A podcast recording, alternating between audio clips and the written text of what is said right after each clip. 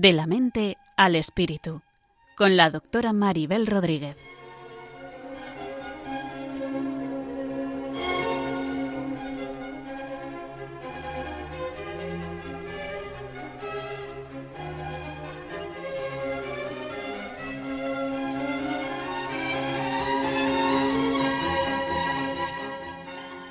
Saludos a todos y bienvenidos a un nuevo programa de la mente al espíritu. Un programa que pretende tender puentes desde la psicología y la psiquiatría hacia la espiritualidad y hacia la religión para llegar a tener una visión del ser humano más integrada y más completa.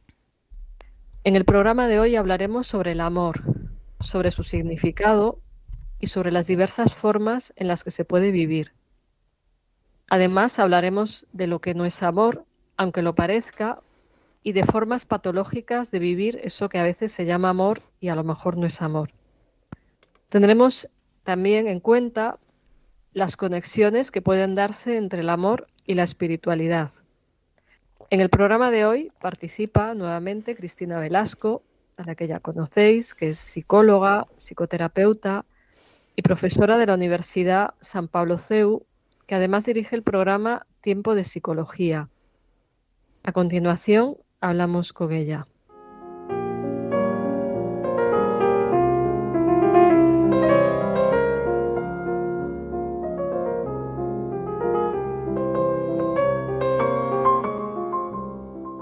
Pues aquí seguimos en De la Mente al Espíritu. Hoy está con nosotros Cristina Velasco, que ya conocéis de otros programas. Hola Maribel. Sí, hola Cristina. Hola Maribel, buenas tardes. Aquí pues estamos para, para hablar sobre amor en estas fechas así tan también significativas, ¿no? De alguna manera. Sí, que tenemos ya ahí mismo la Navidad y, de alguna manera hablar del amor, pues creo que, es adecuado. Y, y gracias por, por, tu participación nuevamente y, y, lo que nos puedas ir aportando como en otros muchos programas. Pues sí, cuando hacemos estos programas, ¿no? que nos, nos coordinamos entre las dos, luego nos mandan los oyentes algunos mensajes ¿no? del de, el equipo. Así que nada, Maribel, pues vamos a empezar a hablar de, de este tema tan, tan apasionante como, como es el amor, que creo que en el fondo a todos de algún modo u otro no, nos afecta. Así que para empezar, eh, ¿qué es el amor? Pues realmente creo que es una realidad difícil de definir porque se usa de muchas formas diferentes. Vemos que cuando se habla de amor, a veces no se está hablando de lo mismo, hay diferentes maneras de entenderlo, de vivirlo. Incluso algunos plantean el amor como una necesidad, como complementariedad, como un vínculo, como la capacidad de entregarse a otros seres humanos, como la generosidad o incluso a veces se habla de buscar el amor desde perspectivas muy egocéntricas, que más que hablar de amor, hablan de buscar a alguien que esté a servicio de complacer las propias necesidades, como si uno fuera un niño pequeño. En el propio diccionario de la Real Academia Española encontramos diversas definiciones de amor que resultan no muy compatibles entre sí, como las siguientes. En primer lugar, Dice el diccionario que el amor sería un sentimiento intenso del ser humano que partiendo de su propia insuficiencia necesita y busca el encuentro y la unión con otro ser. Aquí lo que vemos es que se plantea el amor como si fuera simplemente una necesidad. Sí, desde luego aquí, mm, además, la palabra sentimiento intenso es verdad que a la hora también de definir el amor hay que tener cuidado, ¿no? Claro, claro, porque, el sentimiento intenso puede ser la ira también. Exacto, ¿no? Y de alguna manera mm, el partir también de una insuficiencia también lo hace como, lo, lo, lo define como una necesidad, como bien decías. También la RAE dice que puede ser un sentimiento hacia otra persona que naturalmente nos atrae y que procurando reciprocidad en el deseo de unión nos completa, alegra y da alegría para convivir, comunicarnos y crear. Bueno, aquí otra visión del amor, Maribel, ¿no? Que tiene que ver con la complementariedad. Sí, y, da energía, no alegría. Que ah, da, alegra y da energía, perdón, lo he leído mal, efectivamente. Sí. sí, esa, como lo de la media naranja, ¿no? Exacto, como que el otro nos complementa ¿no? y nos ayuda a, a tener más eh, motivación en nuestro día a día, por así decirlo. Sí. Sí, sí, o sea, es como que, estamos insuficientes y solamente otro nos puede complementar. Complementar. Mm. Que también sería una visión un tanto sesgada y, y quizá pues como si no hubiéramos estado creados como seres eh, pues eso completos de alguna manera no o como si la persona como que nos falta un trozo y tenemos que encajar con alguien no y esto ya veremos que es un mito romántico peligroso no efectivamente. Otra definición de amor del diccionario es sentimiento de afecto, inclinación y entrega a alguien o algo. En este al menos se pone de manifiesto la capacidad de dar, de entregar, y eso implicaría una cierta capacidad de mirar más allá de uno mismo, porque hasta ahora estamos viendo que, el amor es como para, para, uno mismo, como algo muy egoísta, según esas definiciones. Sí, desde luego no hay que olvidar esa, lo iremos viendo a lo largo del programa, pero esa dimensión que tiene el amor de, de gratuidad, de donación, que a lo mejor no está tan incluida en esta definición. También a veces el amor se ha relacionado con la tendencia a la unión sexual. Y esto también es una visión limitada, porque no solo el amor depende de la sexualidad, ¿no? Hay tantos tipos de amor, como, como luego veremos, y no están unidos a un plano sexual. Claro, incluso la sexualidad puede darse sin amor y ser muy destructiva desde ahí, ¿no? También. Y por último, otra definición que he tomado de, de, la RAE, porque había muchas más, pero eran algunas incluso un poquito absurdas. Otra que me parece interesante es entender el amor como un objeto de cariño especial para alguien. Cuando se dice, por ejemplo, que alguien es el amor o mi amor o, tú eres mi amor, o sea, que, o que alguien tiene un amor, pues sería una manera de señalar que, se tiene un cariño especial hacia otra persona. Claro, efectivamente. O sea, de alguna manera eh, también, bueno, ahí, ahí es más darle como un matiz que tiene que ver con definir a esa persona como alguien importante o alguien significativo en tu vida. Y quizá por eso se dice que eres especial, eres mi amor. ¿no? Claro, entonces tiene que ver con valorar. Aquí mm. igual falta ese matiz, o sea, valorar lo que es alguien, ¿no? Saber, saber ver a alguien como es, ¿no? Exacto. Ver su valor, ¿no? Valorar, apreciar. Y Maribel, ¿cómo se puede conseguir el amor? Pues muchas veces me hacen este tipo de preguntas y es importante plantearla porque muchas personas lo que se plantean al preguntar esto es que el amor hay que conseguirlo no en el sentido de buscar encontrar amor, que, obviamente es una necesidad humana muy profunda, sino que el término conseguir, que hemos puesto aquí intencionadamente, pues plantea como si el amor es algo que uno se tiene que ganar. Y cuando me dicen esto, yo les digo a las personas, pues es imposible conseguir el amor, o sea, es imposible conseguir que alguien me quiera porque yo quiera que me quiera, ¿no? a la redundancia. De hecho, me parece una Mm, es verdad que puede ser una de las eh, eh, búsquedas más dañinas quizá para una persona, ¿no? El, lo que dices de, buscar todo el rato que te quieran, o sea, buscar de esa manera el amor, al final hace que quizá veas el amor de un modo muy distinto a lo que, a lo que debería ser. Claro, porque el amor es algo gratuito y libre, entonces si yo quiero imponer que alguien me quiera o quiero conseguir que alguien me quiera, porque necesito amor, que es una necesidad legítima, como, como decía, pues puedo pretender obligar que otro me quiera, puedo incluso sentirme insuficiente siempre, como porque diré yo no consigo que me quieran, claro, es que no se trata de conseguirlo. Y cuando yo quiero conseguir que tal persona me quiera o me quiera más, pues siempre voy a tener sensación de insuficiencia porque yo no lo consigo. Yo no puedo obligar a nadie, en todo caso puedo cultivar en mí la capacidad de amar, o sea, puedo conseguir el amor que cultivo en mí, lo puedo ofrecer hasta donde yo puedo, o sea, no en todos los momentos o todo el mundo tiene la misma capacidad. Entonces, si alguien a mí no me quiere, es que no tiene esa capacidad o que no le surge conmigo, ¿no? O sea, que también entendamos que si alguien no nos quiere, no es que no merezcamos amor, sino que el otro no es capaz de amar. Hmm, yo creo que el componente de la libertad es muy importante cuando hablamos del amor porque sin libertad realmente no sería amor. Sería a lo mejor la dependencia, ¿no?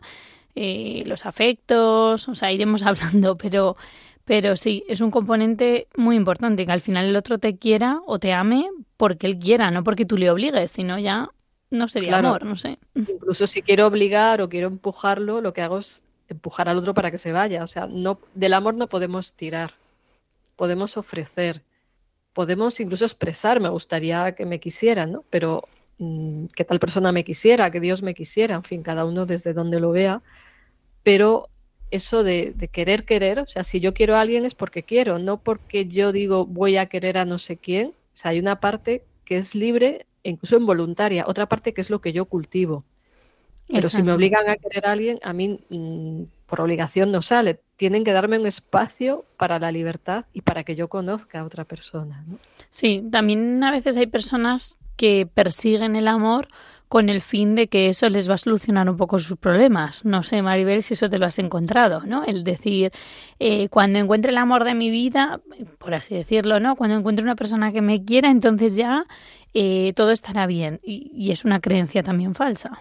Sí, porque es como una especie de, querer buscar un parche para no resolver uno mismo los problemas, tratando de que otro se haga responsable de lo que me pasa a mí. Es decir, buscando a alguien que me salve de mi propia responsabilidad. Y cuando uno dice, encontré el amor de mi vida que me hará feliz, una mochila le estás poniendo al otro, ¿no? Claro.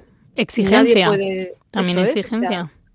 eso es. O si alguien me dice, tú me vas a hacer feliz, vas a salvar mi vida, pues a mí me da eso vértigo, me da ganas de salir corriendo, ¿no? Porque, porque yo no puedo salvar la vida de nadie, soy igualmente limitada como el otro. Puedo querer lo mejor que pueda, pero eso sí, desde que yo me sienta libre para querer, porque no quiere decir irresponsable. a veces hay que decir, como es libre, te quiero, no te quiero. No, o sea, yo cultivo esto desde la responsabilidad, pero, por ejemplo, si en una pareja no hay una base de sentimientos, no me puedo obligar a querer, por ejemplo, a alguien que me conviene, como los matrimonios arreglados de, hace décadas, ¿no? ¿Te conviene este chico, esta chica?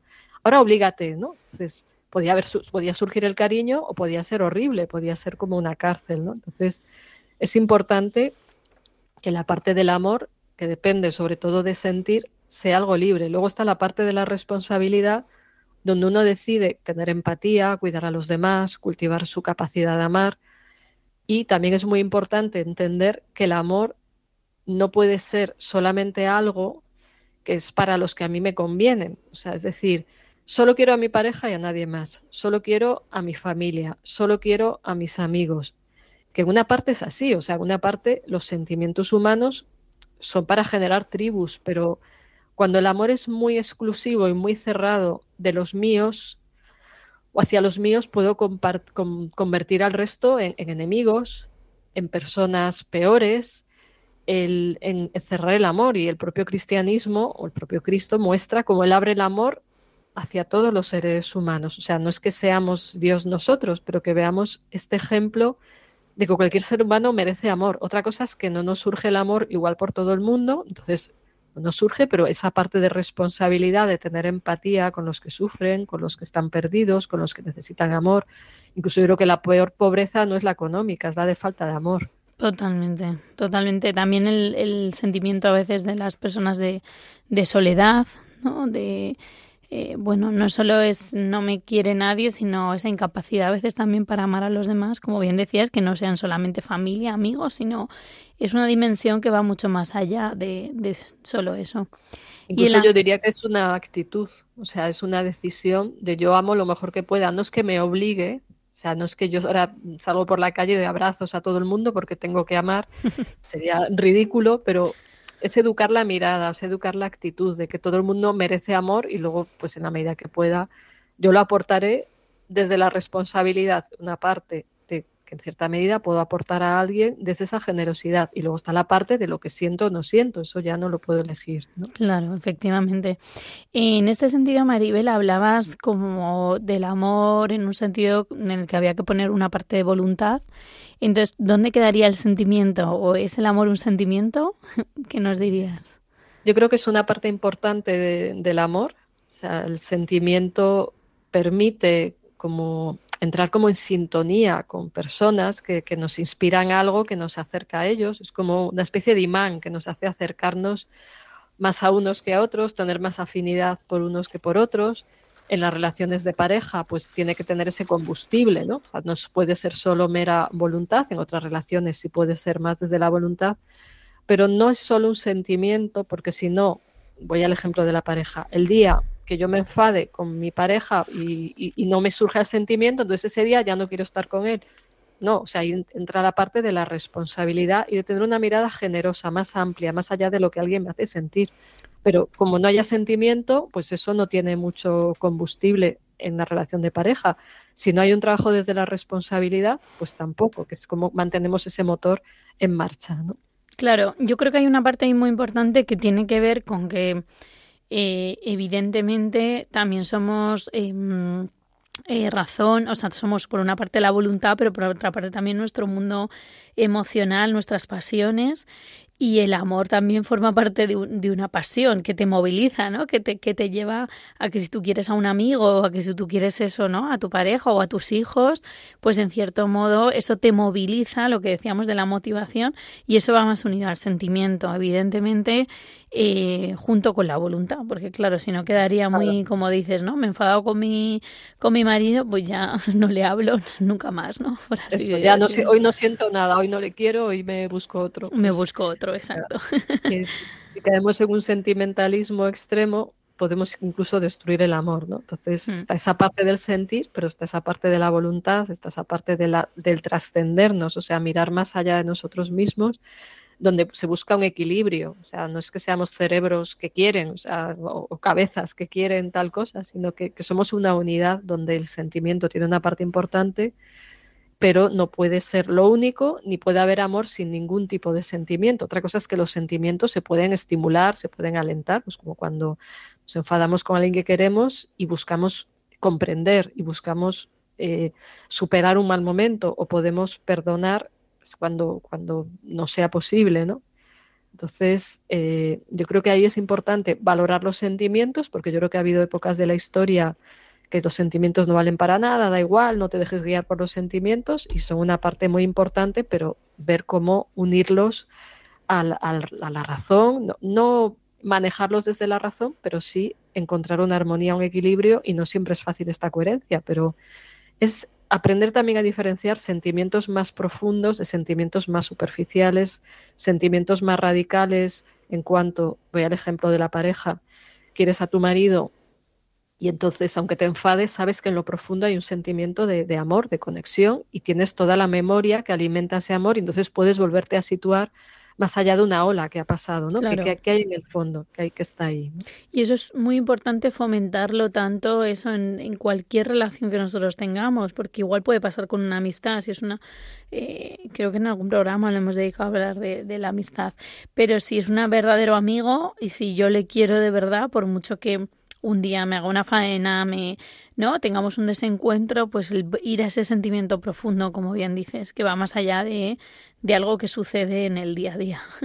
Claro, entonces ahí hace falta el esfuerzo de la voluntad, de la comprensión, de la razón, de la memoria. En fin, es que el amor también es un proceso que hay que cuidar y que hay que cultivar. No es solo siembro y a ver si llueve y salen las semillas, no hay que regar, hay que podar y se cultiva entre al menos dos personas. Claro, y de facultades muy complejas, es verdad. Hablando de esto, Maribel, podríamos decir que hay diferentes tipos de amor. No sé, ¿se te, se, te ocurre alguno? Hemos hablado del de pareja, no sé.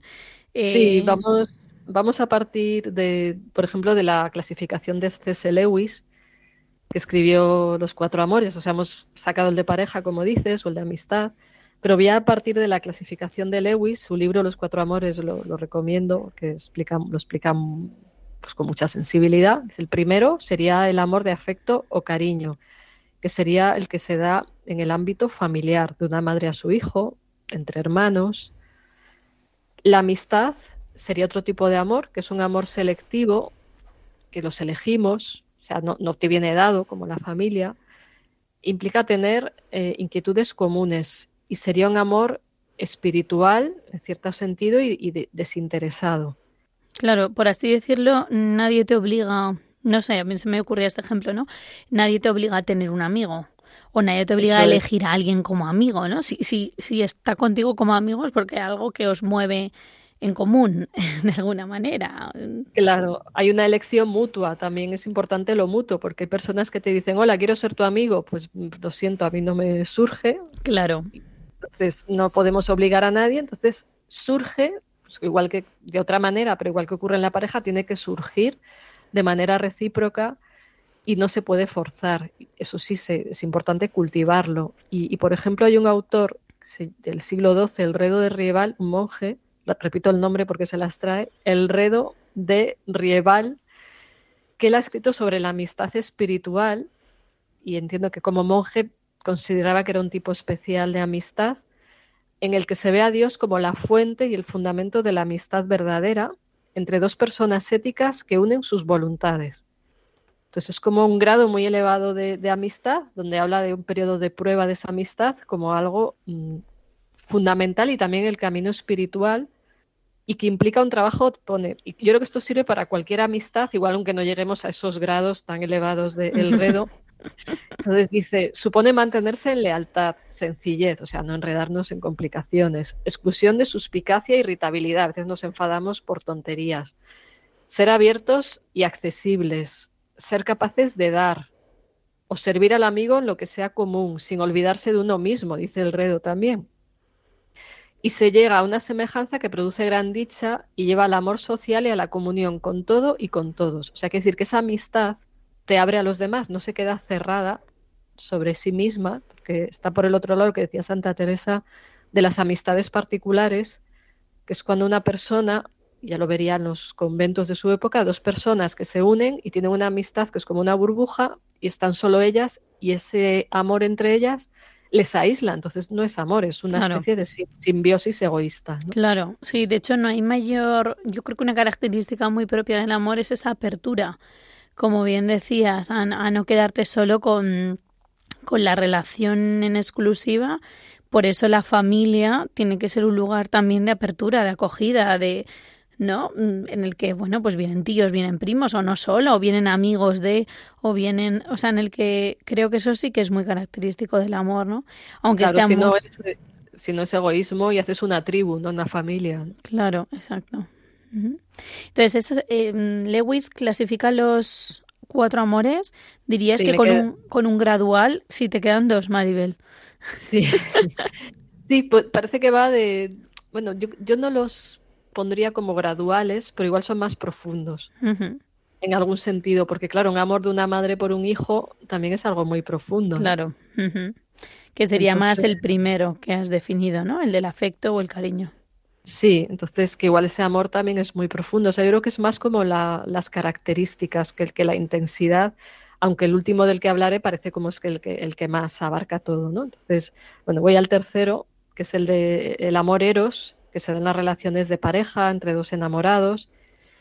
Y según Lewis podría ser un amor destructivo si se centra en la propia relación y un amor que crece si, si se expande y se trasciende a sí mismo, por ejemplo, a través del amor a los hijos o cuando se integra un amor superior como el amor de Dios. Entonces, dentro del propio Eros hay grados, o sea, desde el más instintivo, egoísta, adolescente, puede haber adolescentes muy evolucionados, pero en general la adolescencia es como algo muy centrado solo entre los dos. Hmm. Y que si ese amor lo unes a, al amor de Dios, que es lo que ocurre cuando se hace un matrimonio, pues eso sustenta eh, ese vínculo, ¿no? Claro. Y va más allá de ellos y la pareja se abre a más relaciones en cuanto a amistades, familia, etcétera. De hecho, creo que esa parte que has señalado del amor adolescente, yo creo que hay mucho que tiene que ver justo con cuando un adolescente a veces se echa novio, se echa novia, ¿no? Eh, como que de repente se cierran muchísimo. Incluso te dicen eh, a veces los padres, ¿no? Estoy preocupado porque ya no tiene amigos, ¿no? Ya solo quiere quedar con, eh, bueno, con su novia o ya... Y eso puede ser un, un poco un peligro de ese amor que puede ser muy apasionado, ¿no? Y muy bonito y muy pero un poco adolescente, como bien dices. Claro, aunque hay gente que sigue en la adolescencia a los 60 y los 70, puede haber una adultescencia permanente, pero no es recomendable para nada, se mm. sufre mucho más, ¿no? Sí, justo. Y luego estaría el cuarto tipo de amor, que para C.S. Lewis sería el amor caridad, que este es el amor trascendente, que, que, tiene que ver con lo espiritual, también que he dicho antes del redo de abrir el amor al amor de Dios. Entonces, en este caso, sería un amor que implica estar en comunión con Dios para que se exprese a través de nosotros. Y sería un amor que realmente colma esa necesidad de amor total e incondicional. Solamente Dios puede colmar esto desde la experiencia espiritual. Y, por ejemplo, mm, cuando un santo, San Buenaventura, lo explica, dice, ese amor de caridad es el amor recto y ordenado que tiene como objeto principal el bien del cual goza y en el cual descansa, y este bien es su razón de amar. Entonces, es un amor que está mm, en relación con el cristianismo, con amar a Dios y al prójimo, y una cosa y la otra van juntas, porque también tenemos a personas que dicen que como aman a Dios no necesitan amar a nadie en particular. Y esto es un poco locura, ¿no? Esto es un poco locura porque de hecho eh, no hay nada más que leer las palabras del Evangelio, ¿no? De amar al prójimo, que el Señor nos lo dice, eh, tanto como a ti mismo. O sea que de alguna manera también parte de ese amor hacia uno mismo, de esa caridad que también tenemos que tener con nosotros mismos. Y, claro que es un amor muchísimo más difícil de definir, en mi opinión, Maribel. el amor de caridad, ¿no? Como que ya es el, amor máximo, por así decirlo, pues el amor del, del Señor también hacia nosotros. y, y lo que dice San Pablo también en su, sí, sí, en su carta, ¿no? de sobre el amor. Sí, la, epístola 13 a los Corintios, la de que si no hay amor no hay nada. Exacto, esa. Sí. como que de alguna manera es un poco el fin último del hombre también, el, esa caridad, ¿no? Cuando, eh, pues al atardecer de la vida se, se, os examinará del amor, ¿no? Pues como de todo lo que has podido entregar tu vida, amar a los demás, también en parte es eh, el valor supremo, al menos desde nuestra visión cristiana. Claro, claro, sí, sí, me parece que también, como decía Santa Teresa de Jesús, que realmente los frutos de la vida espiritual son frutos de amor y en relación con lo que dice el Evangelio, de por sus frutos los conoceréis. O sea, que hay personas que pueden dar grandes sermones sobre el amor y hacer incluso mm, grandes poesías, que lo dudo que sean grandes, pero se pueden hacer buenos discursos sobre el amor y luego no vivirse en el amor. Entonces, tenemos el riesgo con esto de decir bellas palabras y no aterrizarlas, ¿no? a veces en la vida espiritual uno se va a la nube espiritual, lo espiritualiza todo y, habla de yo practico el amor, pero, pero está pensando sobre el amor, pero no lo vive en la relación con los demás. Y, claro, las grandes palabras nos deleitan, pero la cuestión es cómo encarnarlas, ¿no? Estamos en una religión que habla de encarnación, no de estar en una nube subidos todo el día, Entonces, para poder vivir esto en profundidad, todas de la dificultad, yo creo que también implica tomar conciencia en el ámbito cristiano de cómo eh, lo fundamental, obviamente en otras religiones también está el amor como algo fundamental, pero en el cristianismo es el, el eje central de que Dios se entrega por amor a los seres humanos y es un grado máximo de amor donde podemos vernos completamente amados a través del sacrificio de la cruz. Entonces, en relación con esto, yo quería poner una canción de Hakuna. Sabemos que son un grupo de jóvenes que, llevan la oración a la música y, han hecho canciones muy hermosas. Y la canción que vamos a escuchar de ellos se titula La medida del amor y habla precisamente de esa entrega de Dios por amor. También yo creo que, no solo para que nos conmueva, sino para que inspire nuestras vidas, aunque no podamos llegar a ese nivel de amor tan grande, pero al menos ver esa inspiración. Entonces vamos a escuchar la canción de Hakuna, La medida del amor, y ahora volvemos.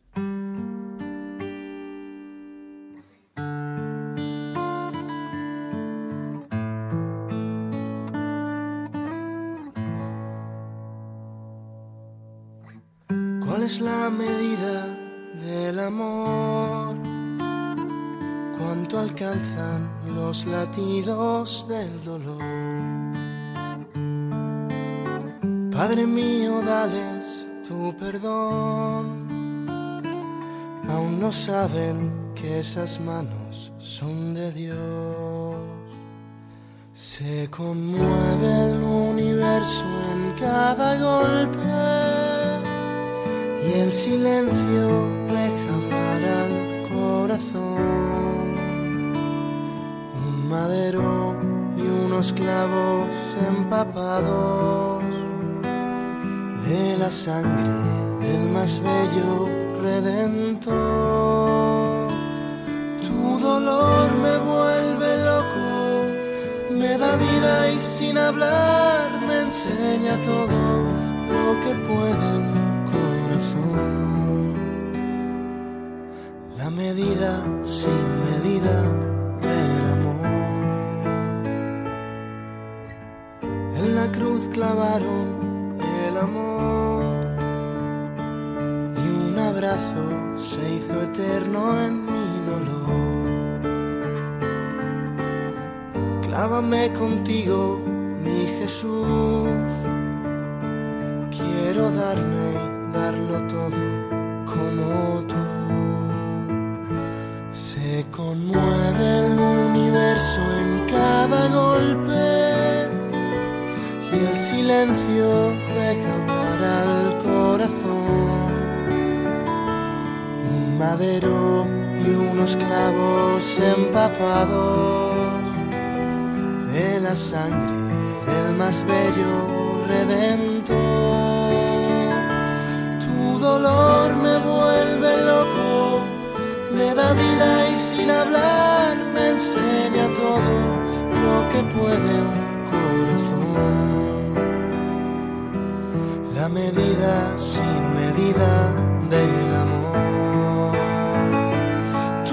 Dolor me vuelve loco, me da vida y sin hablar me enseña todo lo que puede un corazón.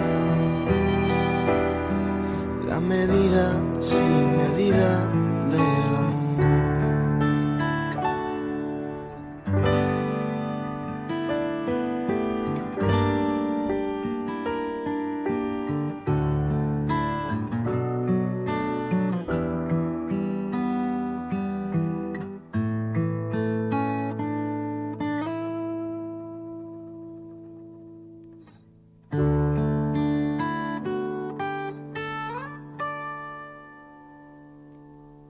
Pues aquí seguimos, De la mente al espíritu, y estamos al habla con Cristina Velasco, psicóloga y profesora de la Universidad San Pablo CEU, que además dirige el programa Tiempo de Psicología, y, y yo, pues la directora del programa, Maribel Rodríguez, psiquiatra.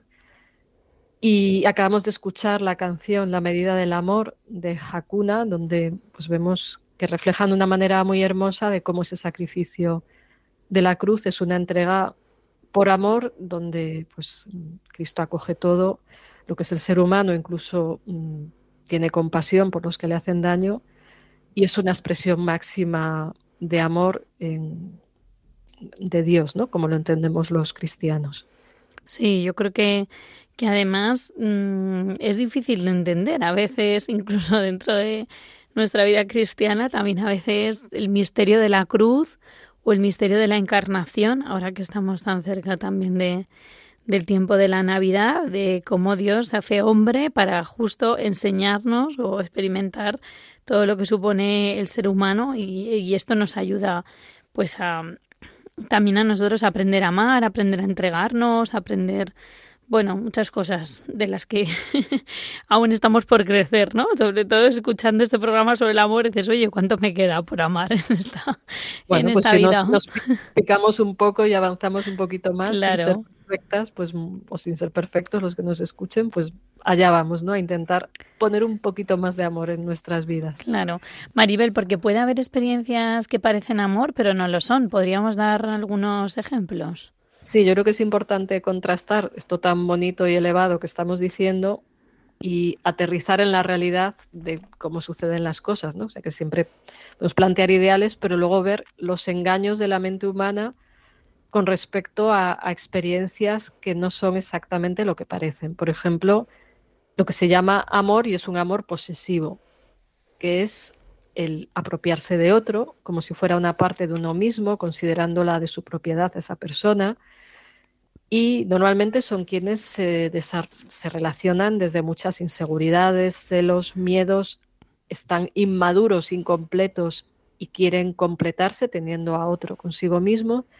Y muchas veces consiguen o bien anular al otro o espantarlo definitivamente. Y en los Mm. casos más graves, este amor posesivo pues lleva al maltrato y hasta crímenes pasionales. Y le llaman amor, pero es una pura absorción, posesión y dependencia. ¿no? Mm, Esto, este tipo de falso amor, por así decirlo, me recuerda mucho también a los programas que hemos hecho algunos relacionados con la manipulación emocional, eh, ¿no? Con esa sensación como de quiero al otro, pero le quiero para mi propio fin y por lo tanto, pues no es verdadero amor, como bien dices, aunque mucha gente que, que cree que sí, ¿no? Que por tener celos, pues que si tu pareja tiene celos, ah, entonces es que te quiere. Bueno, pues igual es que no confía en ti, ¿no? Y por lo tanto, si no hay confianza, eh, no hay amor.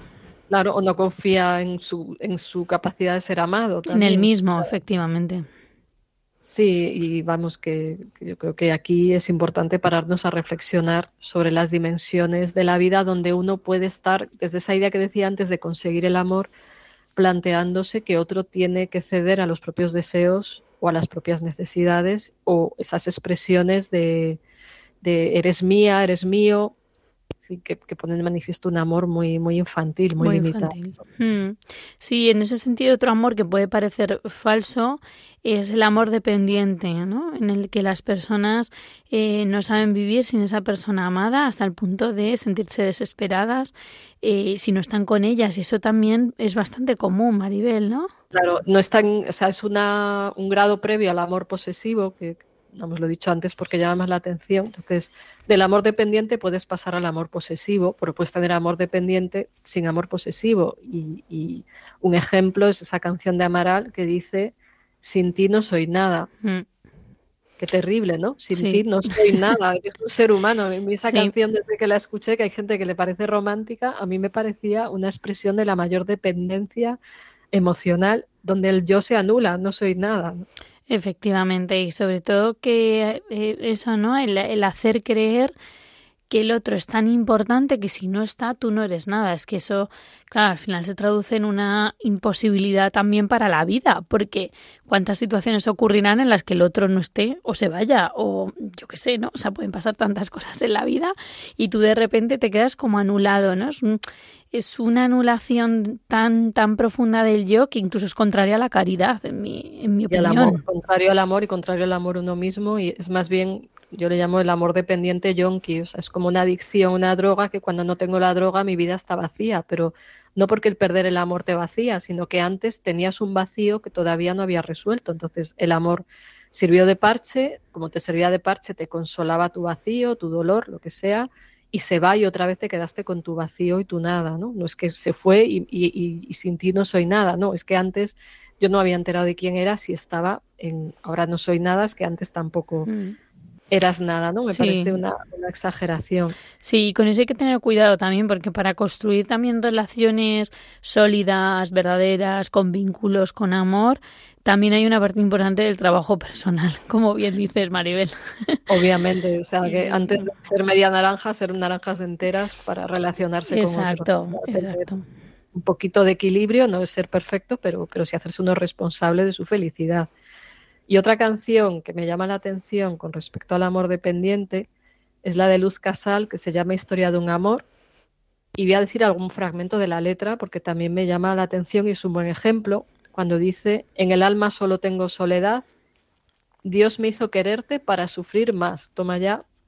Siempre fuiste la razón de mi existir. O sea que el sentido de su vida es otra persona, pues como la de Amaral, y pone, adorarte para mí fue religión. O sea, este es un amor no solo dependiente, es un amor idolatría. Claro. O sea, se ha convertido al otro en un dios y esto es más frecuente de lo que parece. O sea, que cuando toda tu vida gira en torno a, esa relación, es que la estás divinizando y estás poniendo al otro como, como un dios, ¿no? Y añade, que dice, es la historia de un amor como no hay otro igual, que me hizo comprender todo el bien, todo el mal.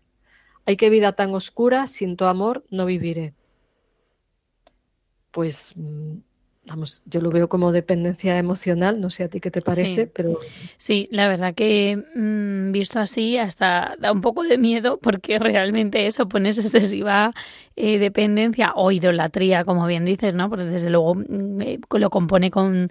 O sea, ya, o sea, en esta canción hay fragmentos, ¿no? Relacionados con la vida también eh, de fe o la vida religiosa, en la que si eso no está, desde luego tú te mueres, ¿no? Entonces, Claro, también es peligroso porque se pueden caer luego en, en vacíos existenciales, ¿no? De los que Maribel también tanto sabe y hemos hablado en algunos otros programas, en la vida sin sentido, eh, nos has puesto tanto, tanto, tanto en esa, en ese tipo de amor, que yo tampoco lo llamaríamos amor, que, que te hace anularte de nuevo, así que desde luego.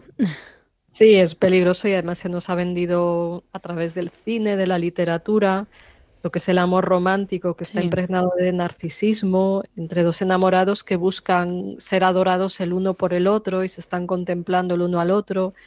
Y entonces se da un, romanticismo ahí muy tóxico, ¿no?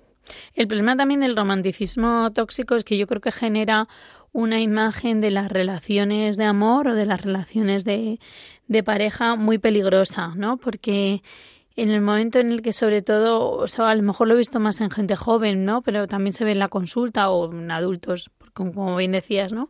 Que hay gente que, que también hasta la vida adulta le mantiene esto.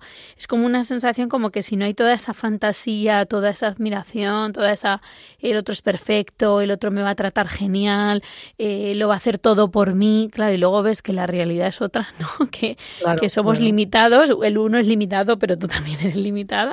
Claro, y que no vas a ser divina para el otro todo el tiempo. Exacto. La divinidad llega un momento en el que se acaba, exacto, ¿no? Entonces, claro, o sea, nos bajamos de los pedestales y vamos a caminar, esto es mm, agotador. Claro, entonces ahí suele haber pues, pues eso, como mucha decepción, mucho vacío, mucha frustración y es una, es una idea de amor peligrosa y, me, la, me, la, he encontrado ¿eh? en la consulta. La he encontrado y probablemente con alguna amiga o alguna situación así también. Excesivo. Se nos ha vendido mucho la, la. ¿Cómo se dice? Se nos ha vendido la moto con esto muchísimo y, bueno, afortunadamente se habla bastante también de los mitos del amor romántico que ahora comentamos, lo cual no quiere decir que sea malo tener detalles románticos en una relación, esto es distinto. Claro. hablamos del amor como un ídolo que va a responder a, todas mis necesidades y de, dos mentalidades en ese momento muy narciseadas en cuanto a, ser adorados, adorar, entrar en una especie de, droga globo y, y de expectativas desmesuradas. Entonces, por ejemplo, vamos a mencionar los mitos del amor romántico, que hoy en día se habla mucho de esto, y por lo menos vamos a, enunciarlos. Por ejemplo, el primero sería el mito de la omnipotencia, de que el amor todo lo puede. Bueno, mm, claro, o sea, aquí cuando partimos de que el amor todo lo puedo, también, eh, o sea, el problema de este mito que yo veo es como que te puedes también como un poco abandonar y decir, bueno, como el amor todo lo puedo, lo dejo en base al amor, que como bien dices es como un globo. Me ha gustado esta expresión que has dicho, a nivel un globo. Espiritual, un globo místico. Eh, sí, entonces eh, de repente, no, claro, como el amor todo lo puede, entonces yo no hago nada. Pues nada, mal. O sea, va a ir mal, seguro, ¿no? Otro también es el mito del amor a primera vista. Sí, que te encuentras a una persona en el supermercado, en un parque, en la playa y dices, es el amor de mi vida. Claro. Esto yo creo que las películas mm, han hecho daño. Sí, o sea, que te crees que vas a ir por la calle y zas, y básicamente apareció el hombre de tu vida y ya está todo arreglado, no hay que conocerle, no hay que plantear nada y ya está. Sí, y sobre todo a partir de que a veces las primeras impresiones o la primera vista Em, no sé, no siempre es la profunda y la verdadera, por lo tanto, ahí también es súper importante el conocerse, el profundizar, el compartir valores, lo que hablábamos al principio, ¿no? Que el amor no es solo un sentimiento de, ay, me encantas, pues ya eres el amor de mi vida, ¿no? Sino que hay que ir un poquito más, más allá. Bueno, y el mito de la media naranja, del que ya hemos hablado, que también. es otro. También, ¿no? Como el pensar necesito a otro y si no tengo ese otro, no soy una persona completa también mal, mal, vamos por ahí, ¿no? El mito también de la pasión eterna, cuando sabemos que el amor también evoluciona, cambia, evidentemente pues hay veces que al conocer a una persona todo es muy intenso, pero después también las cosas van cambiando, van evolucionando. Exacto. Cultivarlo o la relación no tenía sentido, o sea, que es que igual ese flechazo luego era una fantasía, ¿no? Mm. Hemos hecho alusión también a los mitos de los celos que expresan amor, esa sensación que hay veces que te dice la gente, no, claro, es que si se pone celoso, entonces es que me quiere, o celosa, me da igual. No, pues mm, eso, ahí entraría.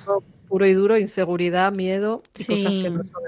Ahí entraría un montón para hablar, Maribel, de todas esas cuestiones también que hacen en las relaciones de pareja, ¿no? Pues el supervisar las cosas del otro, el eh, verle el móvil, bueno, el móvil es un ejemplo, ¿no? Pero todo, ¿no? Como el tener ese control.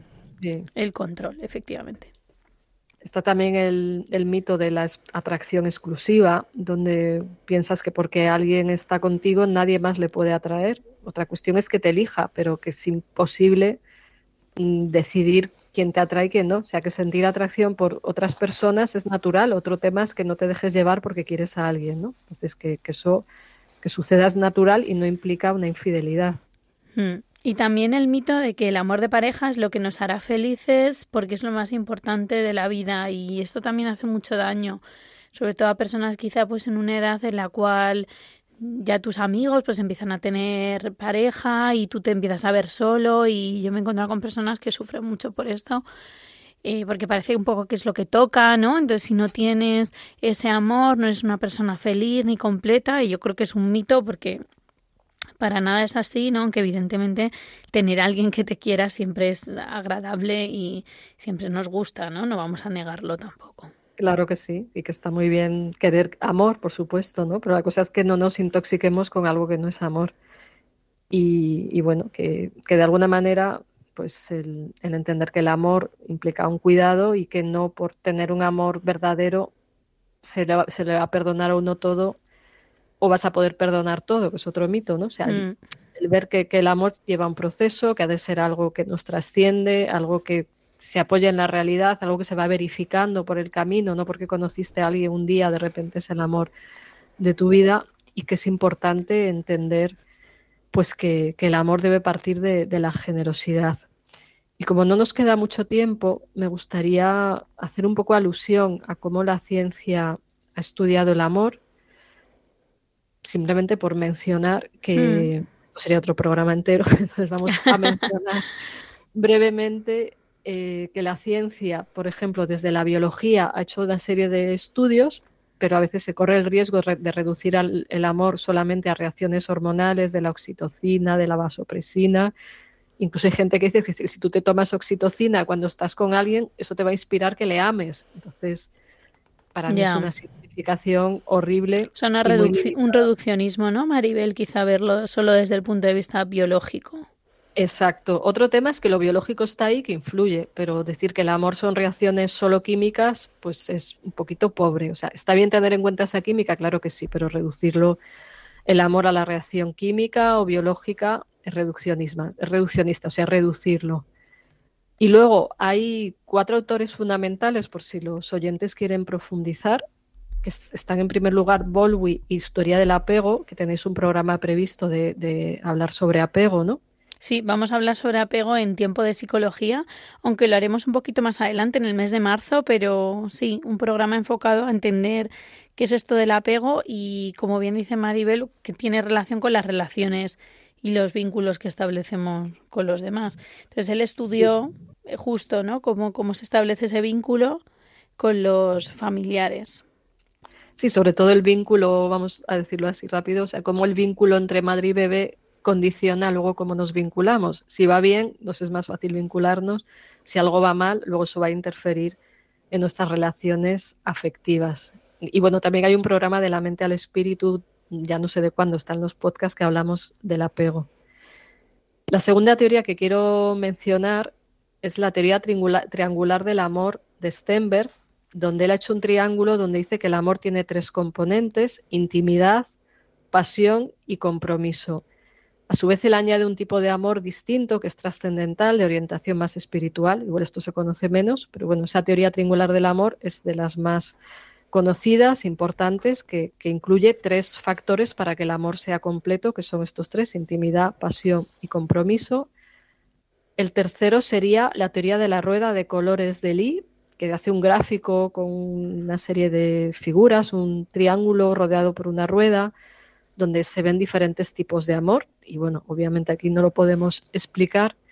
Y en tercer lugar estaría el, el libro El arte de amar de Eric Fromm, que hace su propia teoría del amor y diferencia muy bien el amor infantil del amor maduro. El amor infantil es para que me satisfagan, el amor maduro implica generosidad. quizás en otro programa podemos hablar un poquito más de esto y, vamos a, poner, eh, antes de continuar con, el programa, lo que sería una breve cuña de Adviento donde el padre Luis Fernando de Prada nos va a explicar un poco la finalidad de la radio y también pedir ayudas, porque la mayoría de los que estamos aquí somos voluntarios y esto se sostiene por las ayudas de todos. Entonces, escuchemos un momento a Luis Fernández de Prada, que es el director de la radio, y, y lo que brevemente nos quiere decir.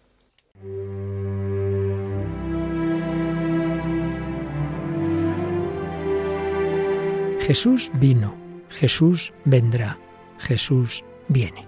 Vino al seno de María Inmaculada, vendrá al final de los tiempos y viene cada día a sanar las heridas de nuestro corazón, a darnos esperanza y conducirnos a la salvación eterna. Sin embargo, aún son muchos los que no conocen a Jesucristo.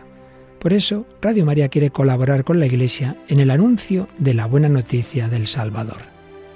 Para ello necesitamos tu ayuda.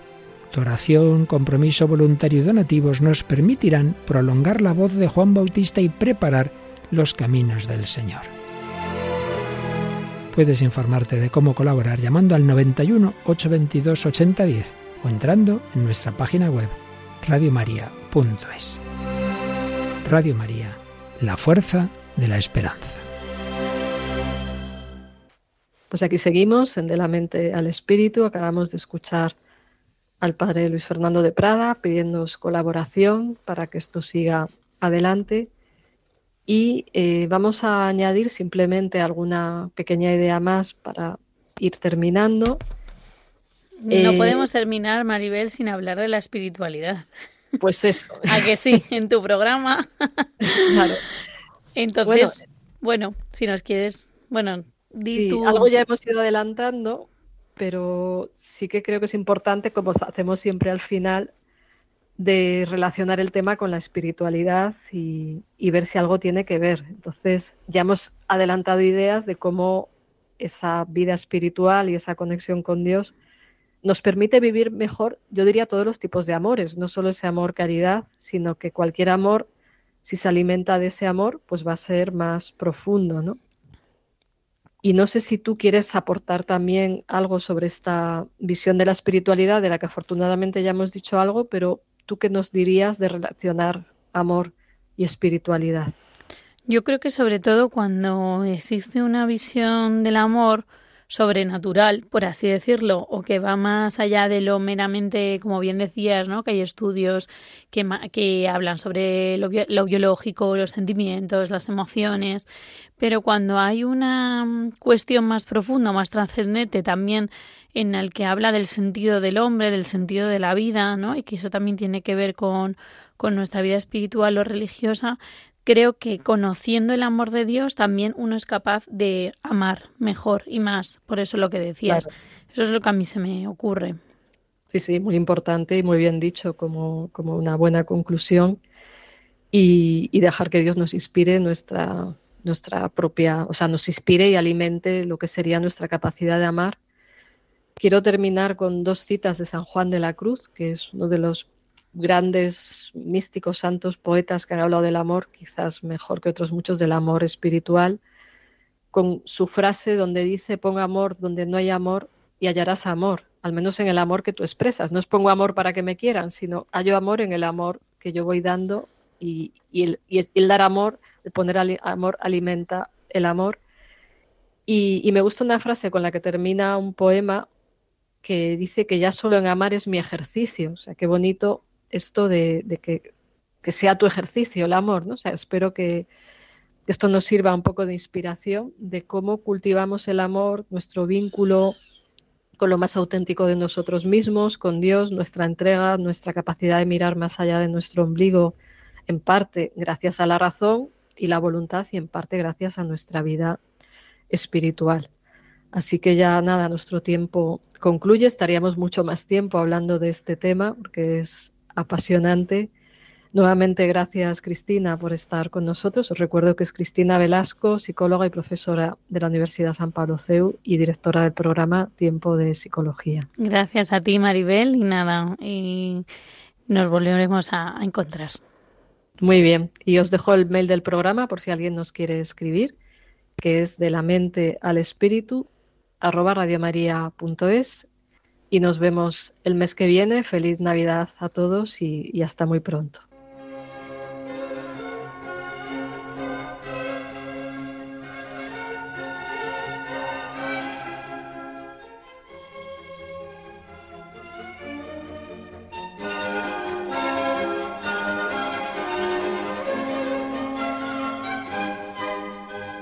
De la mente al espíritu, con la doctora Maribel Rodríguez.